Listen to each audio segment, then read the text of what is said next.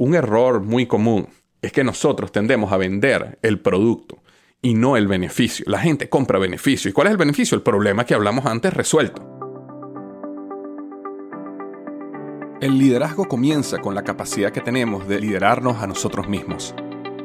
Es tomar control de lo que podemos tomar control. Es entender que tenemos un potencial gigante. Es decidir que la suerte se mueva en nuestro favor. En el podcast Liderazgo Hoy sabemos que si queremos lograr algo grande en la vida, necesitamos de otros. Necesitamos liderar, influir, inspirar, transformar. Es entender que la vida no es sobre mí, sino sobre nosotros.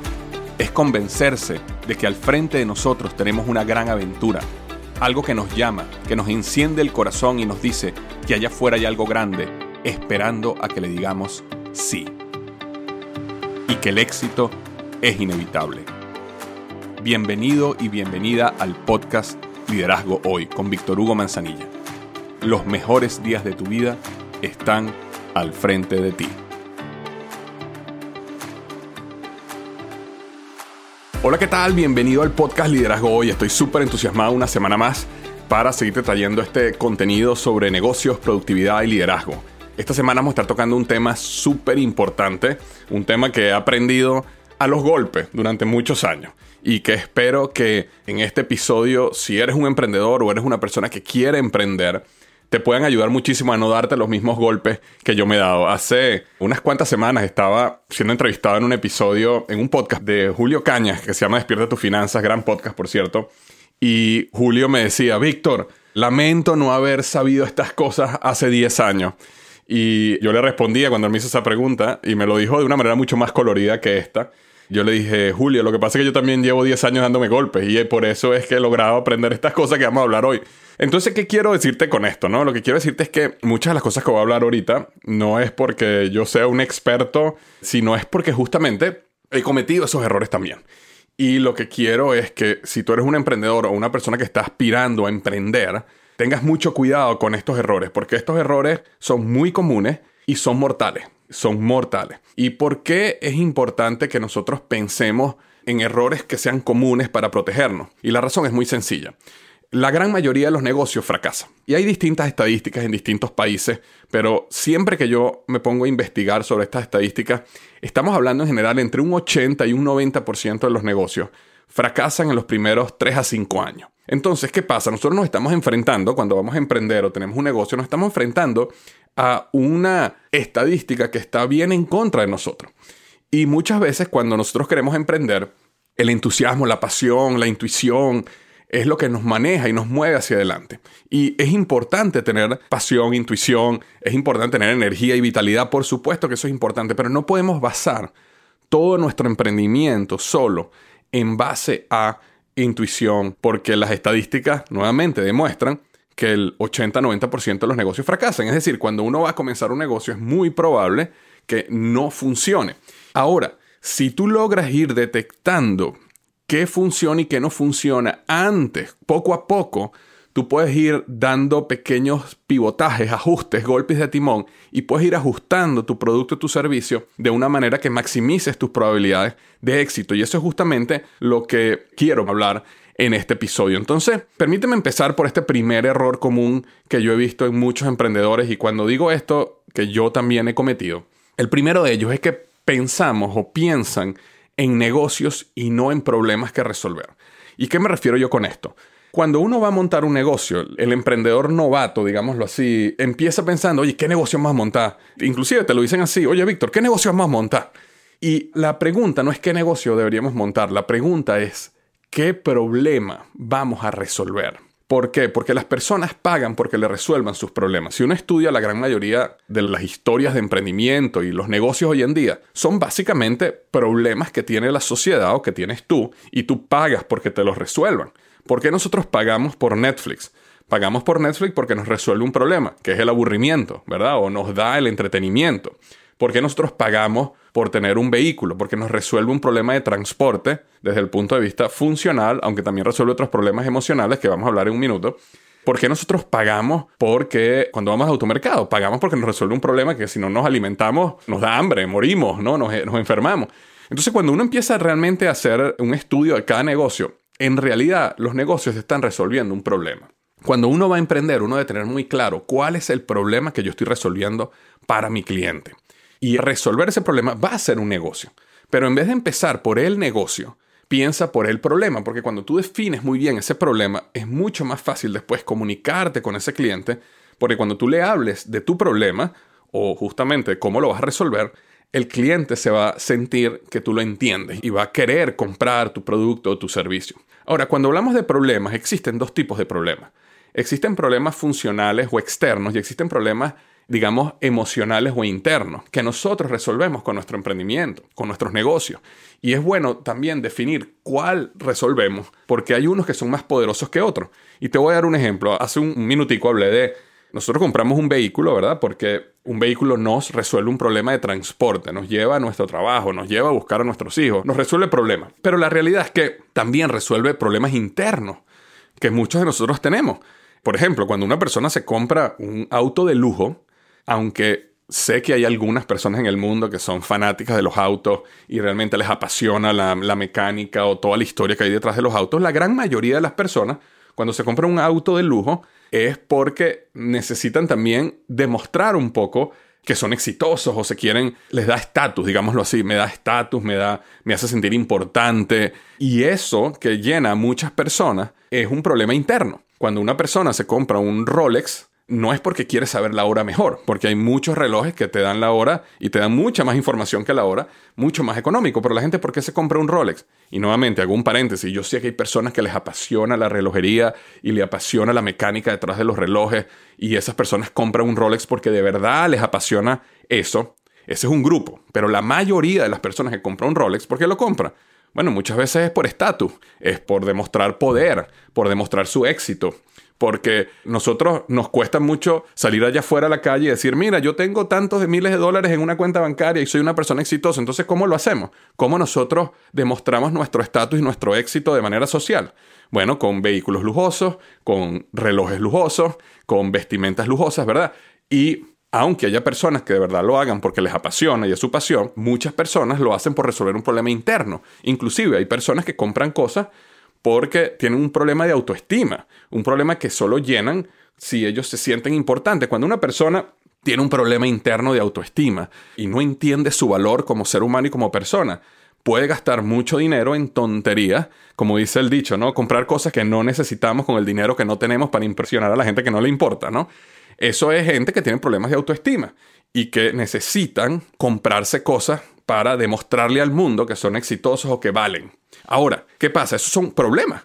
Entonces, cuando una persona crea una marca de lujo, crea un perfume de lujo, crea una ropa de lujo, está resolviendo un problema. Y ese problema no necesariamente es funcional, no es que, oye, no, mira, mi reloj de lujo te va a dar una mejor hora que los demás, porque eso no es verdad, sino mi reloj de lujo te va a hacer sentir importante. Mi reloj de lujo, cuando los demás lo vean, se van a dar cuenta que tú eres una persona exitosa. Entonces, ¿qué pasa? Hay una conexión interna y emocional que tiene que ver con los problemas internos y externos. Ahora, salgamos un momento del, tema del lujo y vayamos a algo mucho más básico. Por ejemplo, cuando una persona compra un seguro médico, el seguro médico, el problema externo que está resolviendo es, bueno, si yo me enfermo, va a haber alguien que va a pagar por mi cuenta. Pero el problema interno, ¿cuál es? Es la paz. Es decir, cuando yo compro un seguro, lo que yo estoy comprando es paz paz de que si me enfermo no va a haber problemas económicos, si compro un seguro de vida, paz de que si muero, fallezco, mis hijos van a recibir dinero que les va a permitir a ellos salir adelante cuando se vaya su papá. Entonces, el problema interno que resuelve un corredor de seguros es paz. El problema interno que resuelve un artículo de lujo muchas veces es el sentido de significancia, de importancia, de estatus. Cuando uno vende un programa, por ejemplo, de retiro, donde tú todos los meses ahorras para tu retiro, estás vendiendo también paz y estás vendiendo también certeza. Certeza, ese deseo de sentir de que tú puedes controlar el futuro, ese sentido de que tú sientes que no importa lo que pase en el futuro, tú tienes las cosas cuadradas y, bien planificadas. Ese sentido de certeza, eso es una emoción y esa emoción también se vende y es un problema interno que las personas tienen. Cuando las personas tienen incertidumbre y eso les da ansiedad, ¿qué haces tú? Le vendes productos o servicios que le dan esa certidumbre, que les dan esa paz.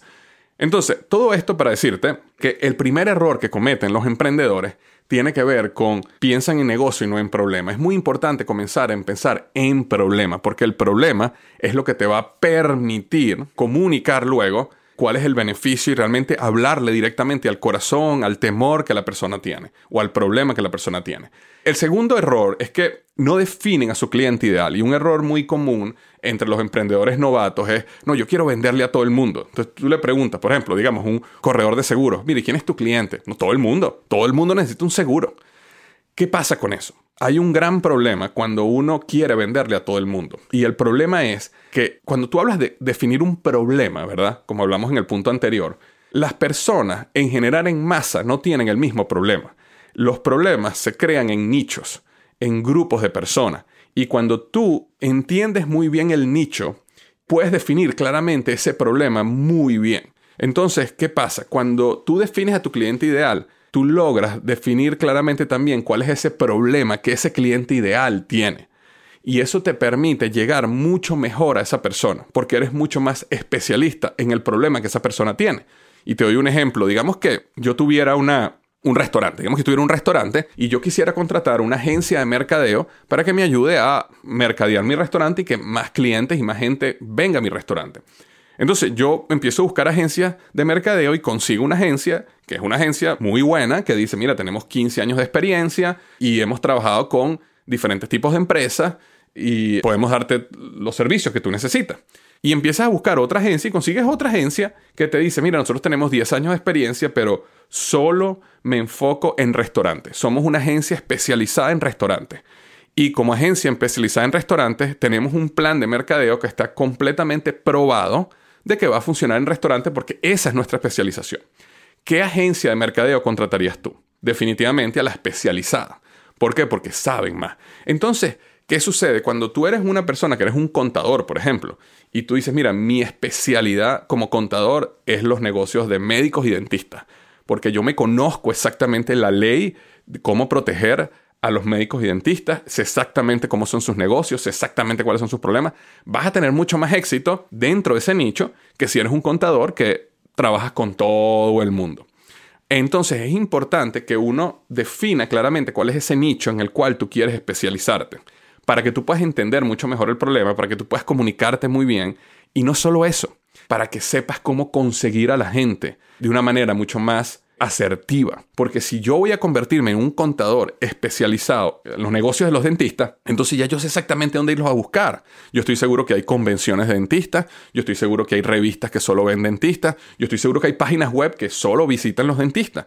Entonces yo puedo ir a esos lugares y hacer mi mercadeo en esos lugares porque sé exactamente dónde ellos están. Y eso ayuda muchísimo a mejorar y construir una, un negocio muchísimo más sólido y muchísimo más asertivo. Entonces, ese es otro error muy importante, que ellos no definen su cliente ideal. El número tres, que tiene que ver con cliente ideal, es que muchos emprendedores no tienen una obsesión por conocer a su cliente ideal. Es decir, definen a su cliente ideal. Por ejemplo, como hablamos un minuto, mira, yo voy a ser contador, pero solo me voy a enfocar en trabajar con médicos y dentistas. Digamos, personas que están en, en la industria de la salud. Pero luego no se toman el tiempo de conocer a su cliente bien. Es decir, hablar con él, buscar quiénes son tus clientes más importantes e invitarlos a un café y sentarte a tomarte un café con ellos media hora o hacer una llamada telefónica de 15 minutos para conocerlos, para entender cuáles son sus problemas, para entender cómo usan tu producto, tu servicio, qué les gusta de tu producto, tu servicio, qué no les gusta, por qué te escogieron a ti y no la competencia, qué ellos han visto en la competencia que les llama la atención que tú no provees. Todo ese tipo de información es muy importante porque ¿qué es lo que pasa? Cuando uno como emprendedor desarrolla una cadencia, una frecuencia de reuniones con tus clientes, tú empiezas a acumular una sabiduría y una información que es lo que te permite luego crecer tu negocio, comunicarte correctamente e innovar correctamente. La innovación en los negocios no tiene que ver con lanzar iPhones ni lanzar cohetes a la luna. La innovación tiene que ver con resolver los nuevos problemas de tu cliente ideal y resolverlos más eficientemente. Eso es lo que es innovación. Entonces, ¿cómo tú vas a innovar en un negocio donde no conoces cuáles son los problemas de tu cliente y no conoces cuáles son los problemas futuros de tu cliente? Y eso permite realmente desarrollar en ti como emprendedor un conocimiento tan profundo de tu cliente que luego te lleva a desarrollar un instinto al negocio y te permite crecer el negocio de una manera, bueno, digamos, significativa. Ahora, ¿por qué te digo todo esto? Porque una de las cosas que te recomiendo como emprendedor es que tengas una frecuencia de reunión con tu cliente ideal. Yo cuando trabajaba en Procter Gamble, una de las cosas que nosotros hacíamos era que todos los meses teníamos una reunión donde íbamos a la casa de nuestros clientes y nos sentábamos en su sala y conversábamos con ellos y le pedíamos que nos mostrara su alacena y cómo ellos usaban nuestros productos y qué les gustaba, qué no les gustaba. Evidentemente ellos tenían también productos de la competencia y entonces nos mostraban cuáles productos de la competencia utilizaban, por qué los habían escogido ellos y no a nosotros. Y eso a nosotros nos daba tanta información, nos permitía conocer tanto a esa persona a la cual estamos sirviendo, que cuando diseñábamos las campañas de mercadeo, cuando diseñábamos productos nuevos, eh, podíamos hablar su lenguaje, podíamos entenderlos muy bien. Entonces, la gran mayoría de los emprendedores que yo he hablado no tienen ese hábito de reunirse con su cliente ideal. Simplemente se están enfocando en vender, vender, vender. Y sí, de vez en cuando le mandan una encuesta por email. Mira, respóndeme esta encuesta pero no tienen ese hábito de decir, no, yo quiero tener un contacto más cercano y con cierta frecuencia. Entonces, recomendación, al menos una vez al mes, ten una llamada telefónica con alguno de tus clientes para conocerlo más, para aprender más de su vida y de cómo utiliza tu producto y qué más hay en ese mundo, en esa industria tuya que esa persona necesita o qué problemas no se están resolviendo que a lo mejor tú pudieras resolver en el futuro. ¿ok? Ok, error número cuatro. El emprendedor que vende el producto y no el beneficio. El emprendedor que vende el producto y no el beneficio. Cuando digo producto me refiero a producto servicio. Un error muy común es que nosotros tendemos a vender el producto y no el beneficio. La gente compra beneficio. ¿Y cuál es el beneficio? El problema que hablamos antes resuelto. Entonces, te doy un ejemplo. Cuando tú colocas a un hijo tuyo o una hija tuya en un colegio una institución para estudiar, ¿qué es lo que tú realmente quieres? ¿no? Tú lo que quieres, es lo que yo creo, por lo menos es lo que yo quiero, es que esta institución prepare a mi hijo para tener éxito en la vida, para que él logre enfrentarse a un mundo allá afuera, donde ya papá y mamá no van a estar ahí a su lado para protegerlo, y que él pueda desenvolverse en el mundo de una manera exitosa, asertiva, y que logre vivir una vida bien, ¿no? Entonces, si tú eres dueño de un colegio, si tú eres dueño de una escuela, en vez de decir, cuando te pregunten, mire, ¿qué haces tú? ¿Cuál es tu negocio? No, mira, yo tengo una escuela. Sí, eso es el producto. Eso es el producto. ¿Qué es lo que tú tienes? No, yo tengo una institución que está enfocada en ayudar a los niños, en preparar a los niños para el éxito masivo en la vida. ¡Wow! Si tú me dices eso a mí, yo digo, yo quiero que mis hijos estén ahí. Porque tú me entiendes como padre y tú me estás dando el beneficio. Hablas con una persona, digamos, un vendedor de seguros médicos, de seguros en general. Oye, ¿qué eres tú? No, yo soy un corredor de seguros. Ese es el producto. Ese es el servicio. ¿Qué es lo que haces tú? Mira, yo soy, yo soy una persona que se enfoca en que tú tengas paz financiera sin importar lo que pase en tu vida. Oye, me interesa, cuéntame. Cuéntame qué tengo que hacer. Bueno, mira, si tú quieres tener paz financiera, sin importar lo que pase en tu vida, necesitas un seguro de vida, necesitas un seguro médico y necesitas estas tres cosas. Y yo te voy a ayudar cómo hacer, conseguir lo mejor para que tú tengas paz en tu vida. Eso es el beneficio. Eso es lo que permite a la persona, cuando tú hablas de lo que tú haces, permite a la persona entender qué es lo que va a ganar y cuál es el beneficio que él va a obtener de hacer negocios contigo.